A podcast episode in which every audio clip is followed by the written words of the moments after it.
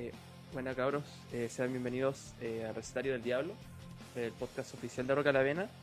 Eh, yo hoy tengo un gran invitado conmigo, el señor Anton Reisenegger de Criminal. ¿Cómo está, señor? Muy bien, ¿y tú? ¿Todo bien?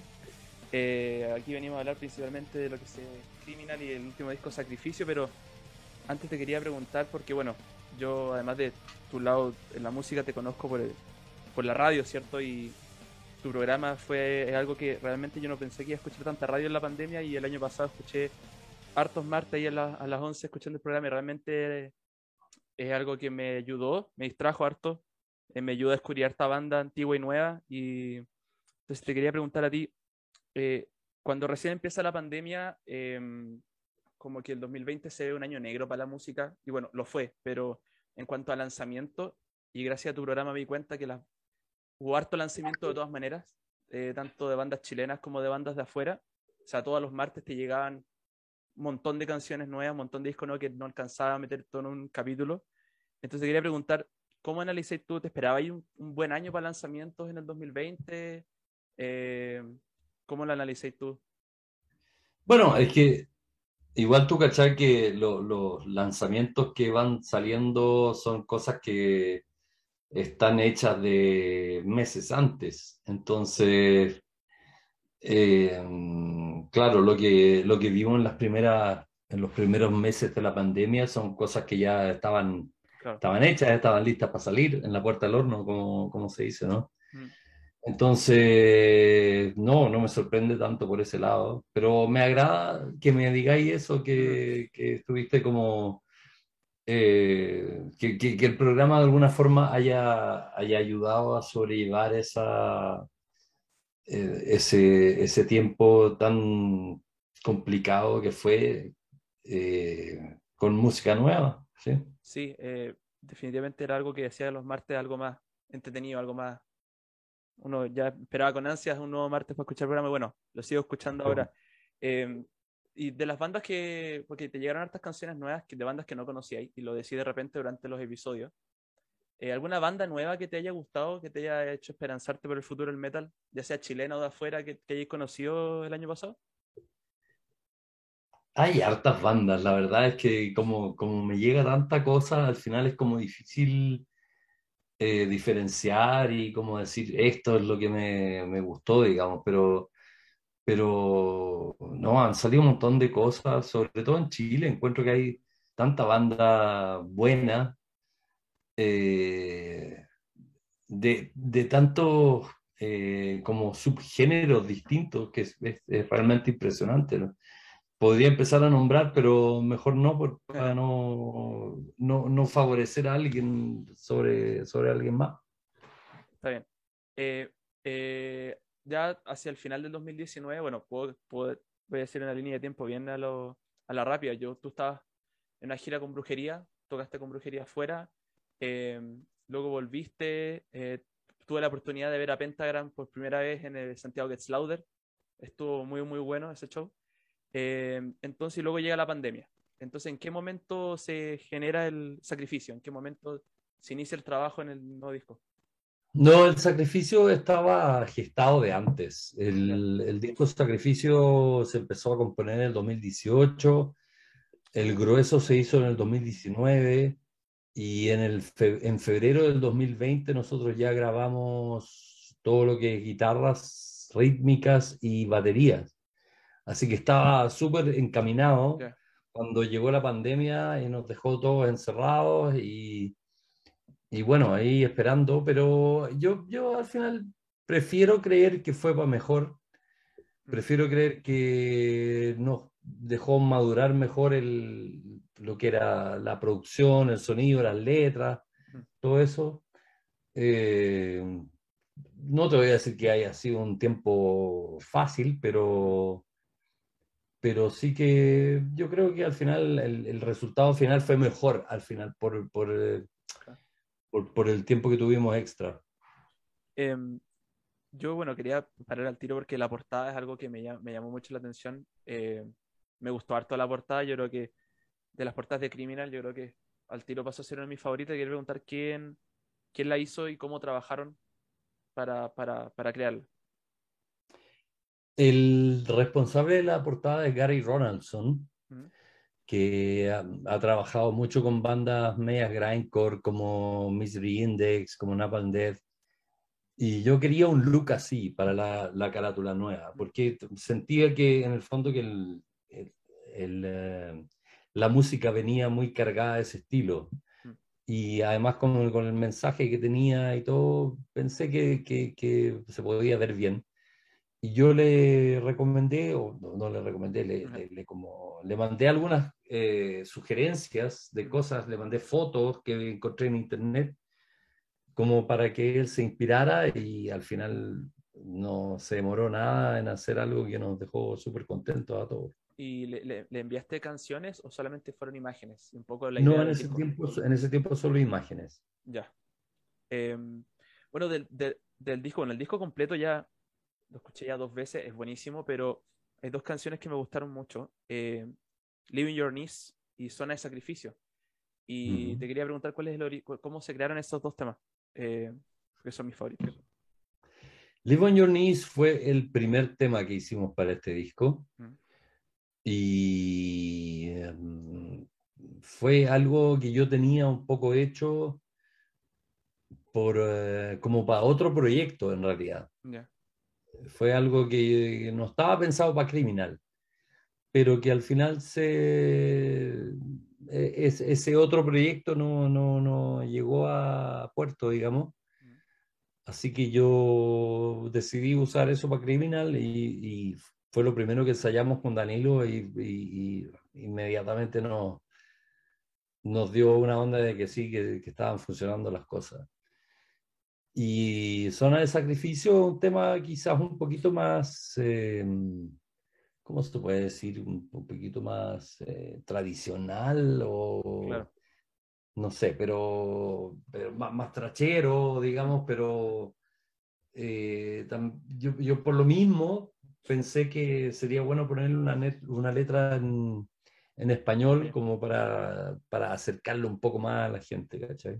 Sí. Eh, claro, yo, yo, y eso que a mí no, yo entré al trash hace poquito, eh, una de mis bandas favoritas es Creator, pero yo tampoco es que eh, escuché mucho trash y esta canción me gustó al tiro.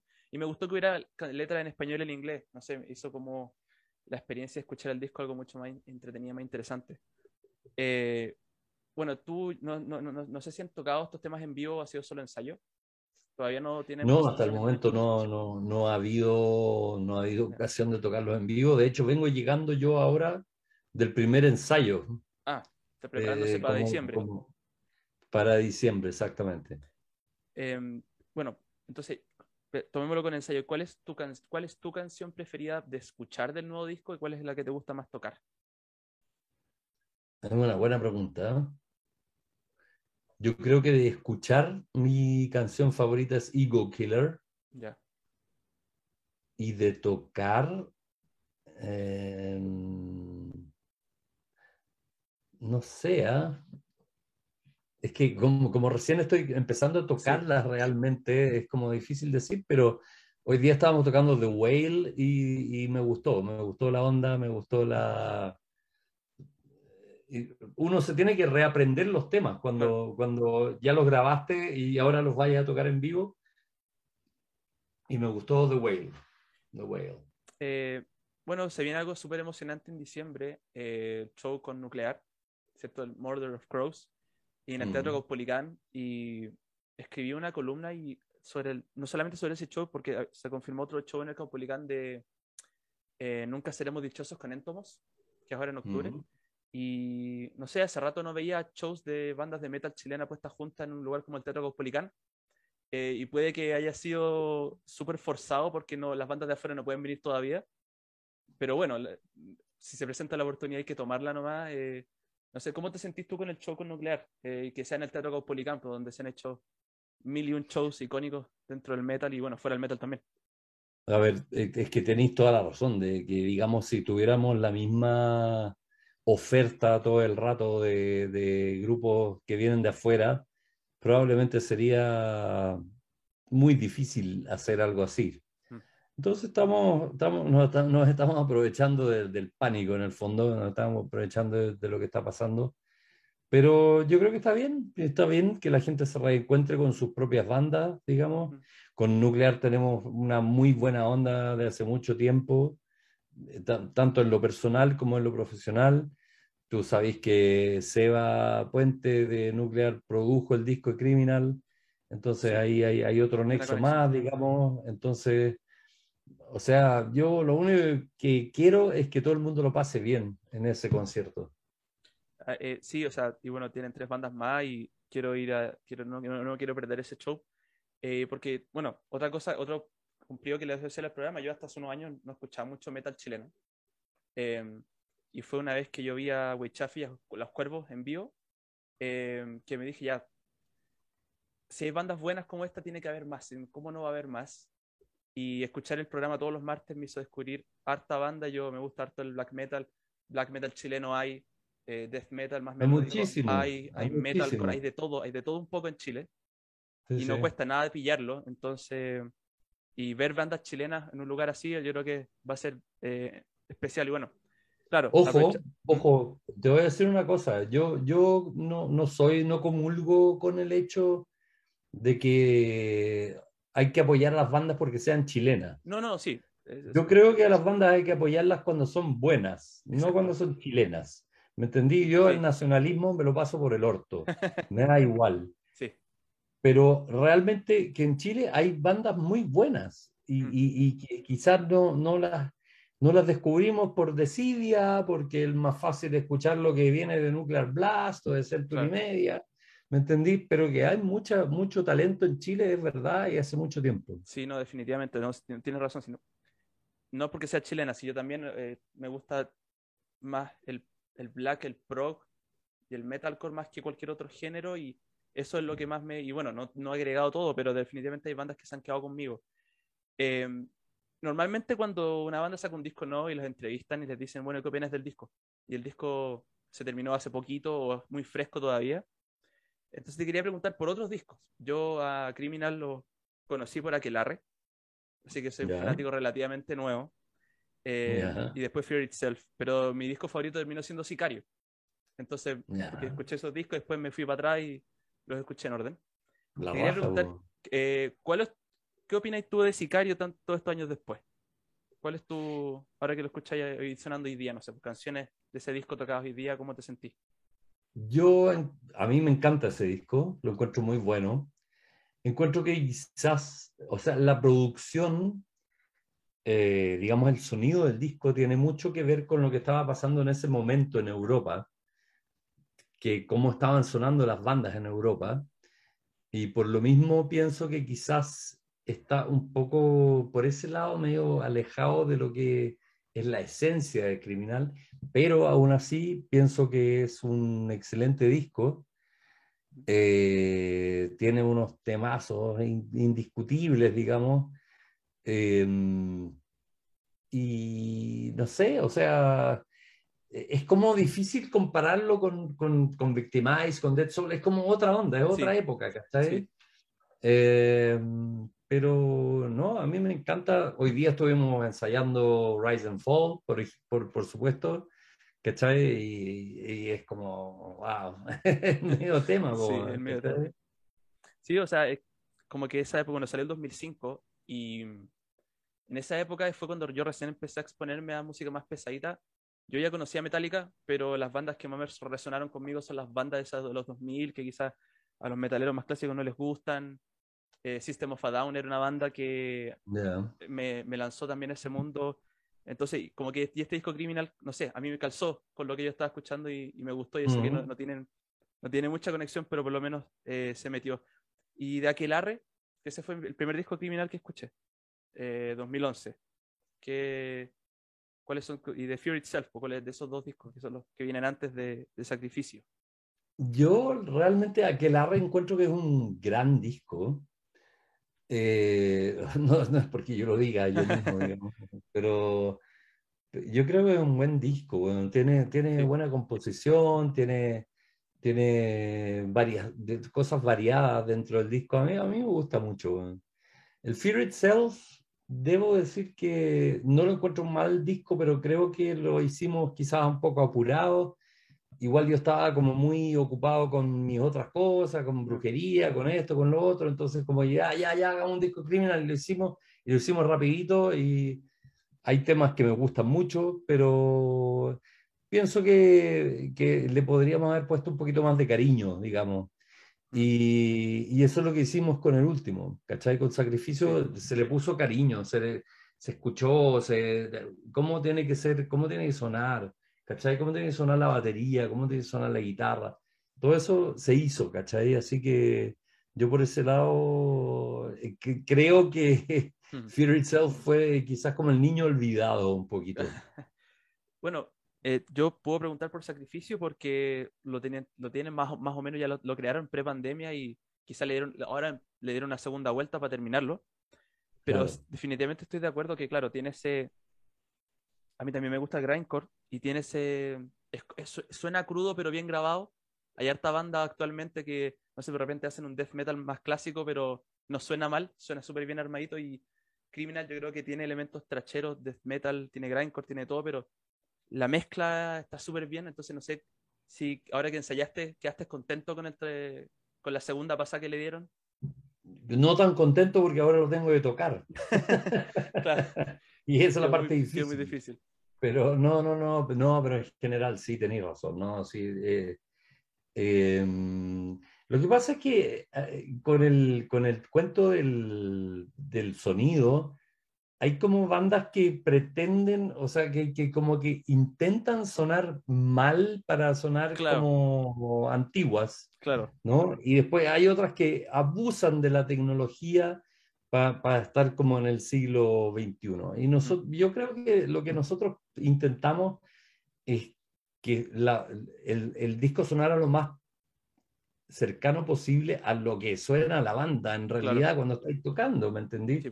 Yo creo que lo logramos. Yo creo que el, el SEBA hizo una tremenda pega de, de, producción ahí y creo que suena como tiene que sonar. O sea, ya lleva, no sé, un tiempo afuera, mucho más que yo lo llevo escuchando y yo creo no, no, no tengo nada que decir. O sea, no, no, no, no hay nada que me moleste en el disco. Mm.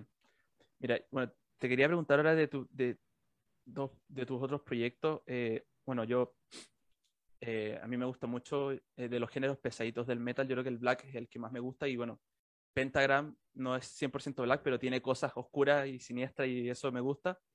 Y verlos en el Santiago que Slaughter fue alucinante. Em, bueno, aguantando el calor, pero no importa si valía la pena. Em, bueno, de Malefic salió el 2013, y, pero la banda existe desde mucho, más, desde mucho antes que eso. Entonces, yo aquí estoy hablando como un total ignorante. ¿Por qué no hay más material de Pentagram eh, esa es mi única duda con eso.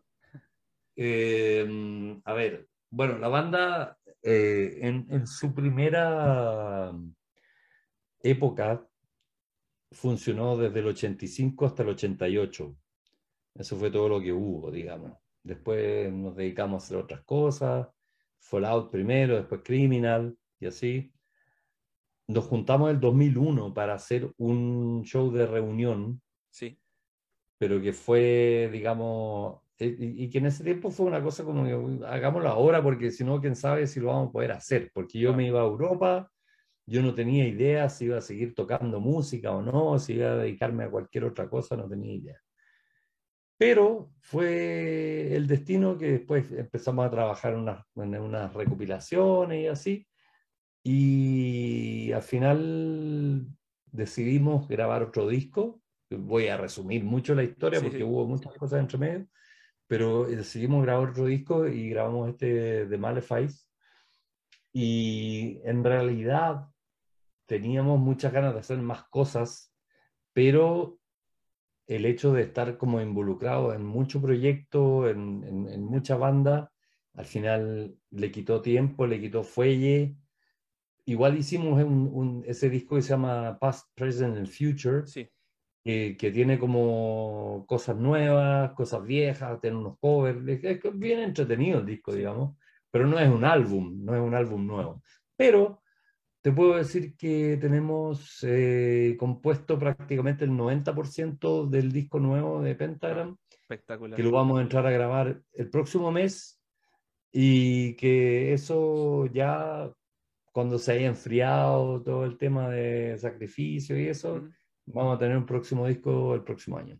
Eso sí que me pone bien contento, que te diga. Em, pero entonces, eh, bueno, mucho tiempo para hacer nueva música, pero igual tocaron harto en vivo, o sea, Pentagram en el 2019 hicieron un show solos, después Santiago Gets Louder, o sea, eso viene porque les gusta tocar, es como que no, no hay más trasfondo que eso.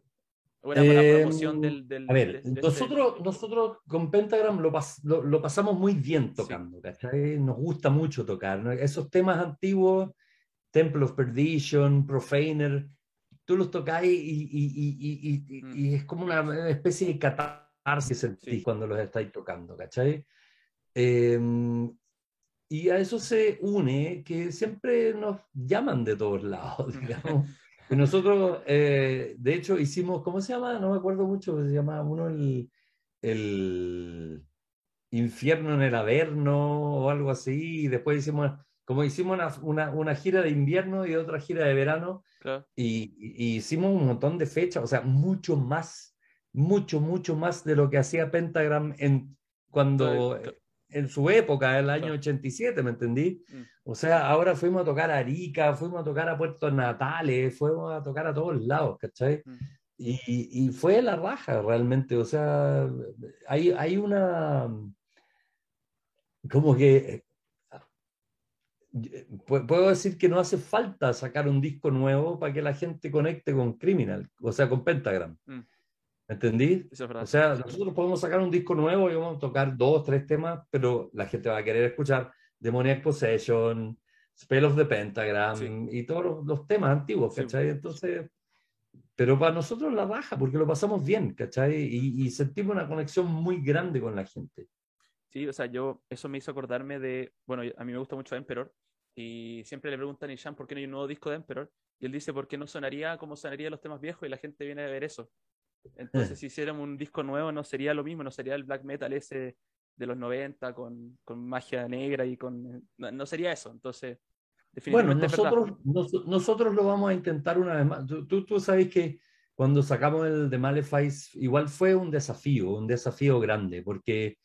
Eh, gran parte de nuestra gran parte de nuestros seguidores son gente muy crítica que no iba a aceptar cualquier cosa como, como sucesor de, de, lo que fue el Pentagram de los años 80. Mm. Pero eh, debo decir que la mayoría de las críticas o de los comentarios que yo escuché después fue que la gente estaba realmente, o sea, que, que decía, esto realmente tiene la misma vibra. Y eso fue, fue un, un un desafío importante y yo creo que lo logramos bien. Y ahora estamos frente al mismo desafío de nuevo, pero con la salvedad que igual tenemos un poco más de libertad, yo creo, porque ya hicimos eso y ahora quizás nos estamos imaginando hacia dónde habría eh, evolucionado Pentagram después de hacer el primer disco, ¿me cachai? igual, rompió la barrera ya igual no va a ser tan distinto. ya, te puedo, ya, te puedo, ya te puedo adelantar que tan distinto no va a ser. O sea, tiene la misma onda, tiene la misma vibra, tiene algunas cosas quizás un poco locas, quizás un poco como chucha. ¿A quién se le ocurre hacer algo así? Digamos, pero bueno, también siento que es un poco la libertad de hacer música, es la libertad de hacer lo que se te ocurra, ¿no? Sí, todas las bandas cambian, evolucionan y siempre es para mejor, a pesar de que igual hay, siempre hay un grupo de fanáticos que no va a quedar contento, pero... A ver, también hay bandas que evolucionan para peor, ah, también Eso, eso pasa. Y, pero, en general, en, en, la, en la historia de los grupos, eso es una cosa que, que, que es cíclica, digamos. O sea, por ejemplo, Creator, mm. Hoy en día, ¿quién te va a decir que Endorama es su álbum favorito? Nadie pero fue quizás una, un álbum necesario que necesitaban sacárselo de encima para como volver a reencontrarse con lo que era su fuerte, ¿me entendí? Mm. Y, le pasa a todos los grupos, y a Criminal también le pasó con el No Gods, No Masters, que yo no lo encuentro como un mal disco, pero que es un disco raro, es un disco distinto para Criminal, ¿no es cierto? Em, la siguiente pregunta que te quería hacer eh, es bastante curioso porque Brujería es una banda que es conocida en todas partes, eh, una banda de metal extremo que es particular, como que tiene un sonido específico, un estilo específico cuando uno los ve en vivo. hay harta gente en el escenario toda vuelta loca y es, como una barrera de sonido. Entonces, te quería preguntar. Un desmadre. Es un desmadre. Cuando te invitaron a, o cuando tú te unes a, ¿por qué te uniste a brujería? Porque, ¿Cuál fue el, qué, qué fue, por qué dijiste que sí? Porque igual ya tenías harto proyecto de antes. Porque me invitaron. No, porque obviamente, o sea, a ver, yo escuché brujería desde el primer disco. Me acuerdo que el Pera me decía, el Pera de, Dorso, me mostraba la weá, me decía, pero escucha esta weá, por favor, así, pendejos, no se juega con las leyes de los narcos, a tal. Y nosotros así, pero qué chucha es esto, ¿cachai? Y después salió el Raza Odiada, que era como la misma onda, pero sonaba mucho mejor y ya era como, chucha, esta weá realmente es buena, pues, ¿cachai? Y, pero tenía toda esa aura misteriosa a su alrededor. Entonces, o sea, a ver, realmente la pregunta es cuál, ¿por qué me unía a brujería? o sea, porque me invitaron por, eso. Eh, sí, en realidad fue pregunta tonta, pero venía desde la, de la perspectiva de que ya tenía ya harta banda, harta cosa, harta proyecto, entonces, pero bueno, sí, claro, si, me si te invitaran a tu banda favorita es otra cosa, o a una de tus bandas favoritas. Una de mis bandas favoritas, claro. Eh, ¿Está todavía en pie lo de Criminal en Backen? En este momento, ¿Sí? No te lo puedo, no te lo puedo contestar, porque la verdad es que Criminal estaba para el backend del 2019. Sí.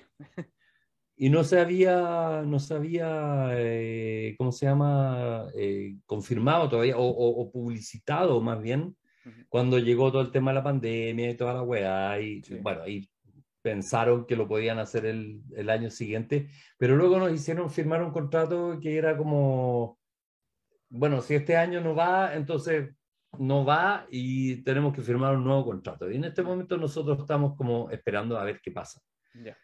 Eh, yo no, no, la verdad es que no te puedo decir qué va a pasar. Eh, tenemos fe, tenemos esperanza de que, de que podamos ir, pero si no, bueno, vamos a seguir en lo nuestro, ¿no? Si mal no me equivoco, tú con brujería tocaste en Backen, ¿o no? He tocado en Backen con mis cuatro bandas. Con todas, sí. He tocado en Backen con Pentagram, he tocado en Backen con Criminal, he tocado en Backen con Lockup y he tocado en Backen con Brujería. Con, todas mis bandas con Lockup y Brujería me acordaba, con Pentagram no, no me acordaba de eso. Lo voy a buscar. Debe haber algo ahí de ese. Eh, sí, no, ese, ese show, el, sobre todo el de Pentagram fue mágico, porque tocamos en una carpa, una carpa grande igual, pero una carpa, digamos que una, eh, uno de los escenarios secundarios de Bakken, mientras tocaba Amon Amarth en el, en el escenario principal.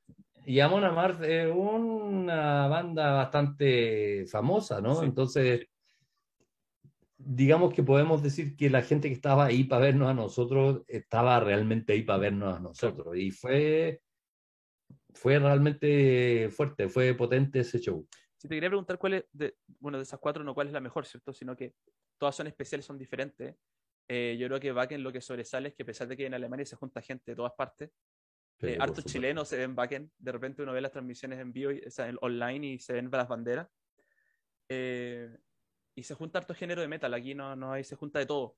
Entonces, esa primera vez que tocaste, ¿cómo fue? O sea, asumo yo, todo, el mundo conoce el festival antes de ir, pero, con, pero esa primera vez, ¿cómo la describiríais si es que la podéis describir?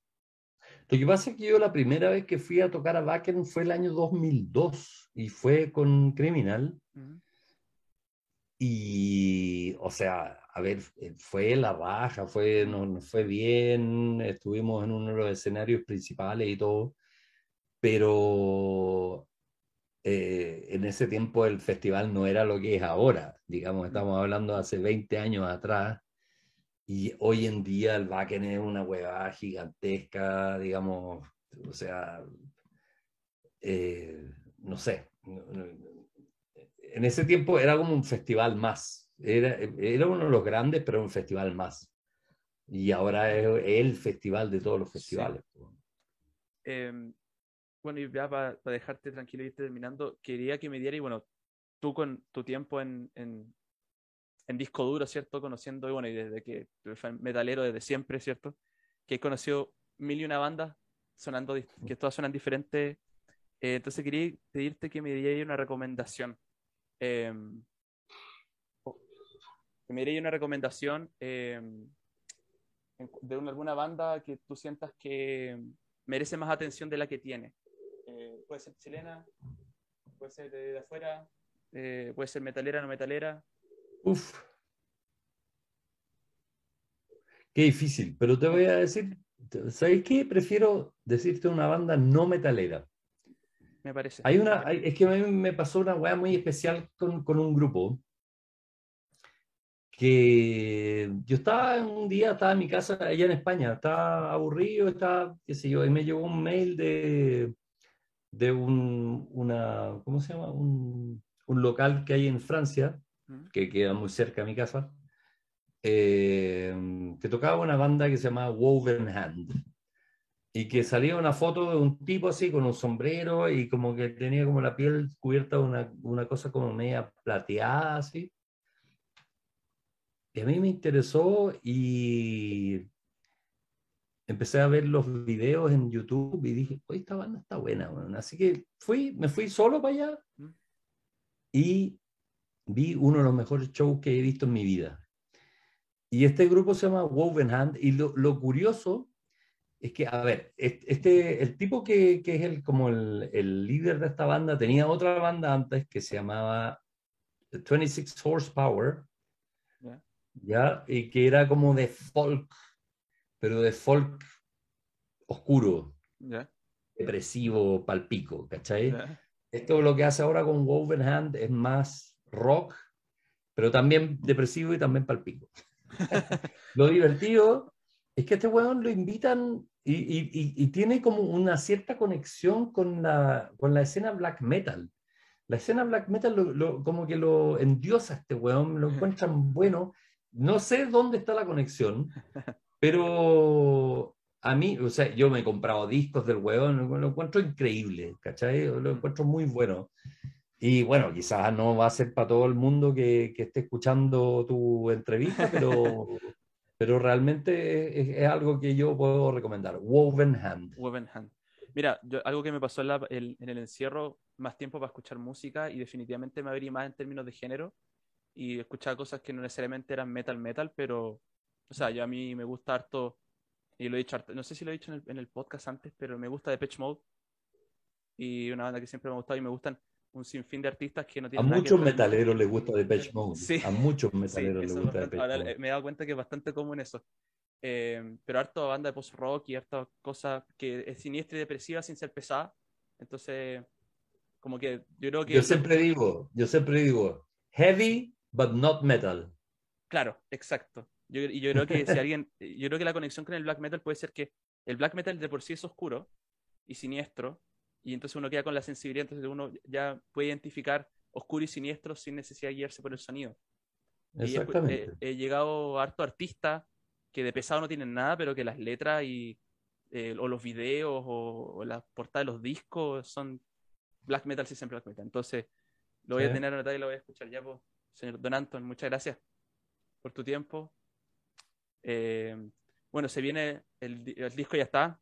Eh, ¿Hay copia, hay versiones físicas de, Sacrificio? Sacrificio está en, a ver, está disponible en, CD. Eh, los vinilos llegan la próxima semana, tengo entendido. Pero ahí tenemos como vinilos en negro, en dorado, en splatter, hay, como para dónde elegir. Y merch, polera, Sí, todo eso estamos, bueno, ahí lo que hay en este momento. Después para el, para el show este en el 2 de diciembre van a haber más cosas. Bueno, y las entradas ya están disponibles, si no estoy mal, para el Murder of Crows. Ya se han vendido como 200, así que más vale que se apuren los que estén indecisos. Hay que ir rápido, además que aforo reducido, así que yo creo que se va a vender completo. Espero que así sí, sea. Sí, mira, al respecto quiero decir que, chucha, que nosotros no tenemos que, nosotros no delimitamos el aforo, nosotros no somos los buenos que queremos pedir el pase de movilidad. Esas son weas que se nos imponen que, no son cosas nuestras, porque nos, han llegado como un montón de mensajes en bien mala onda, así, diciendo, ay, pero ah. ustedes son antisistema, pero se pliegan al sistema. Mira, la wea es así, la wea es como es, ¿cachai? Mm. Ahora, yo tampoco creo que ser antivacuna sea ser antisistema, ¿cachai? Yo creo que ser antivacuna es ser imbécil nomás. Mm. Pero bueno, es, es, mi, es mi, mi, mi, mi, forma de verlo nomás. Pero sí, pero las entradas están a la venta em, y espero ver a, a, mucha gente allá el 2 de diciembre. En el Teatro Cospoligan, así que yo creo que va a ser una fecha bastante especial. Ya, pues a ver si antes. Muchas gracias. Gracias, Edith.